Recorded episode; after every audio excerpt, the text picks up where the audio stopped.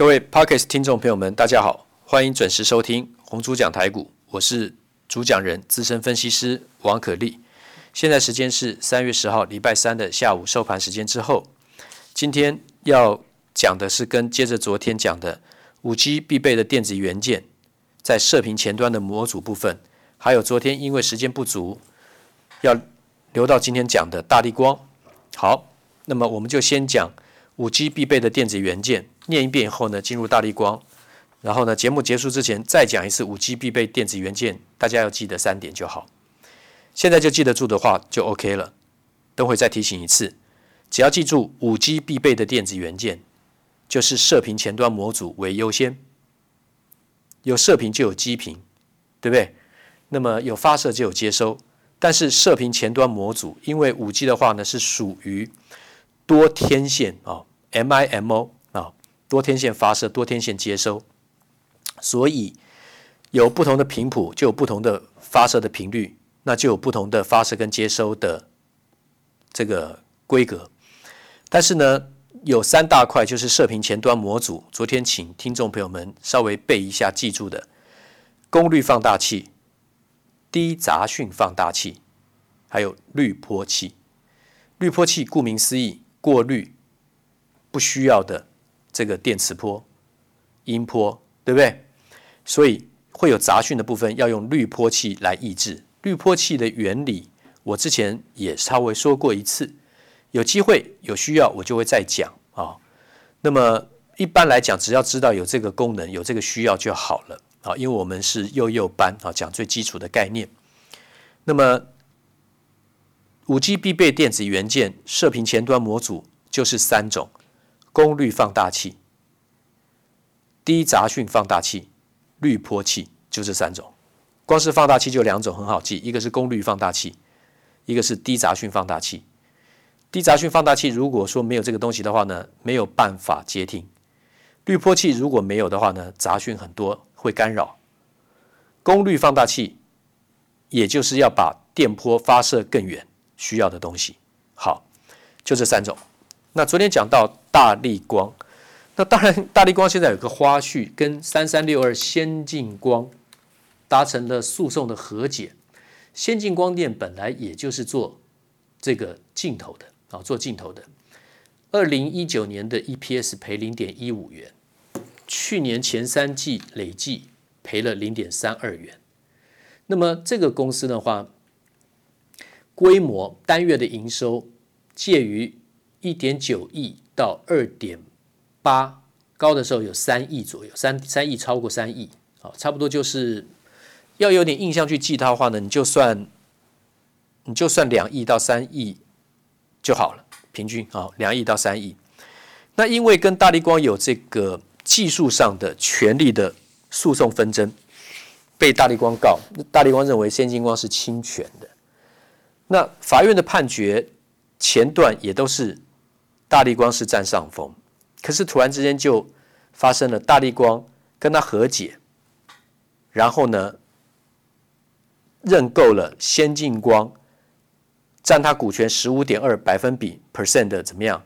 这个现金增资，也就是说，他变成他单一最大股东了，法人单一最大股东变成大力光了，先进光变大力光了，这就有趣了，化干戈为玉帛，对不对？那大力光会愿意这么做，当然是一定有其他的需要跟用途嘛。那就是他可以拿到车用镜头的技术。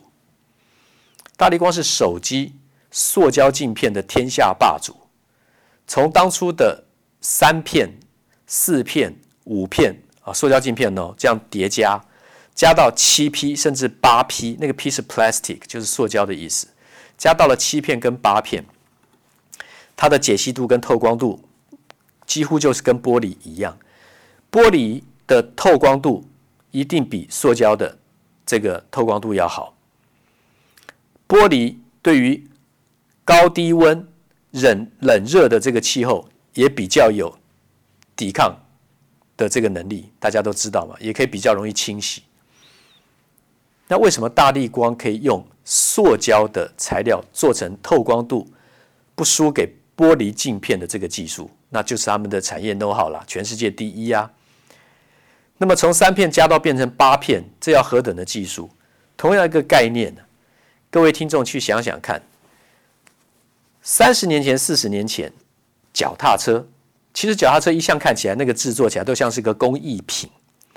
有碳纤维的脚踏车，从二三十年前其实就开始了，二十年前开始慢慢炒起来，十年前发扬光大，最近这五年进步神速，就是因为那个玻纤布、碳纤维它的抽纱跟这个涂抹跟这个叠加的这个技术呢越来越纯熟，最主要是材料的部分，玻玻璃纤维，反正碳纤维的车子就是轻啊，刚性强啊，对不对？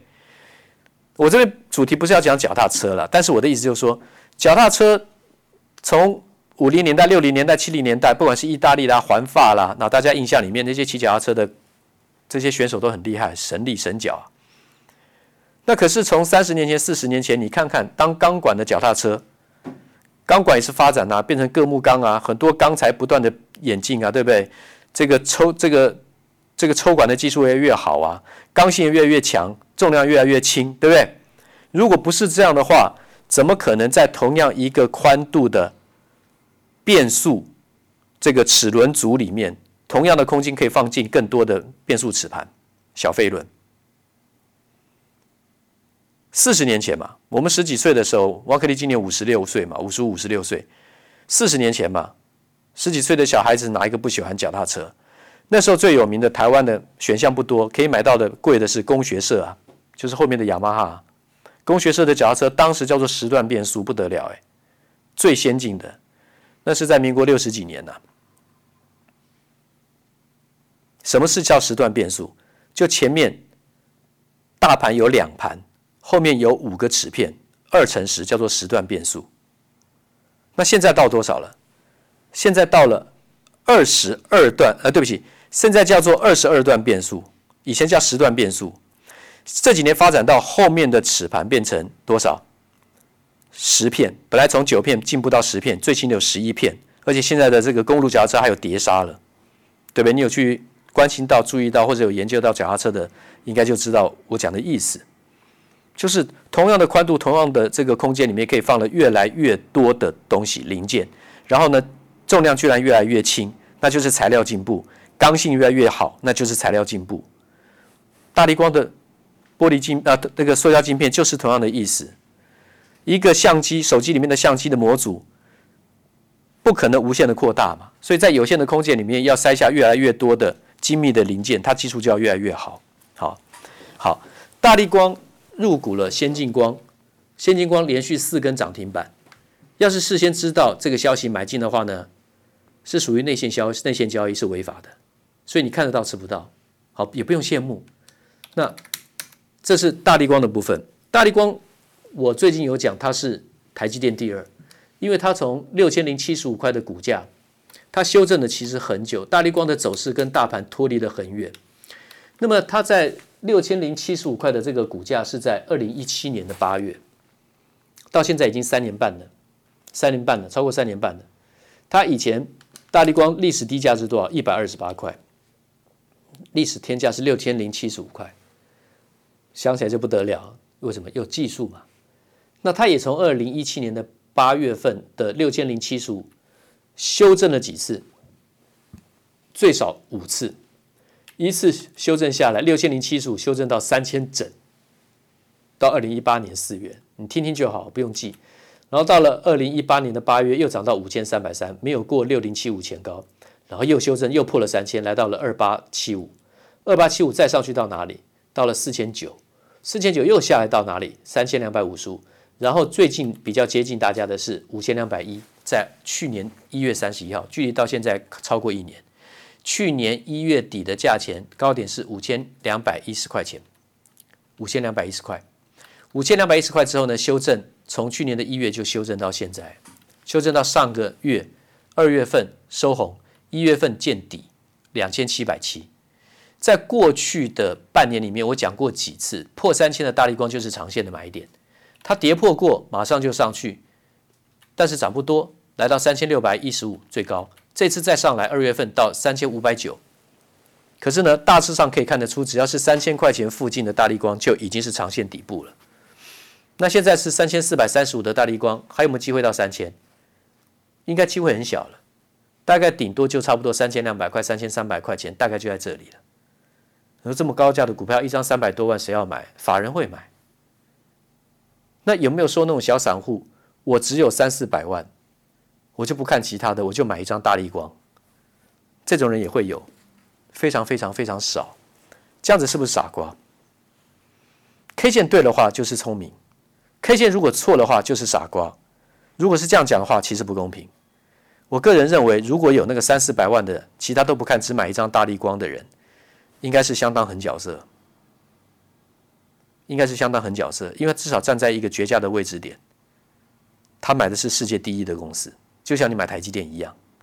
然后两个前提，大立光是在历史低档。中期的低档区不是以前的一百多块，不能那样算。所以我认为，买一张大立光的人，或是全部的钱只有买一张、两张台积电的人，就买台积电。